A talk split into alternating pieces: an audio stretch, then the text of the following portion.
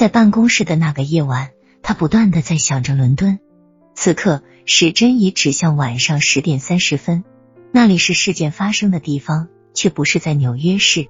一丝欣慰的表情掠过索罗斯的脸庞，他回想起一九八九年九月九日柏林墙倒塌的重大日子。每个人都知道那一天对于现代历史来说是多么重要。有些人认为，或者至少他们希望，随着柏林墙的倒塌，一个新的联邦德国将会东山再起并繁荣昌盛。索罗斯则不这样认为，他的想法经常与众不同。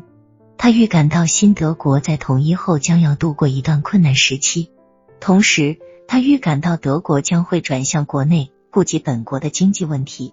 解除同其他西欧国家不重要的经济联系，因此索罗斯认为，关注国内发展的德国将同其他欧洲国家取得广泛的联系，尤其在货币上。他在观望，在等待。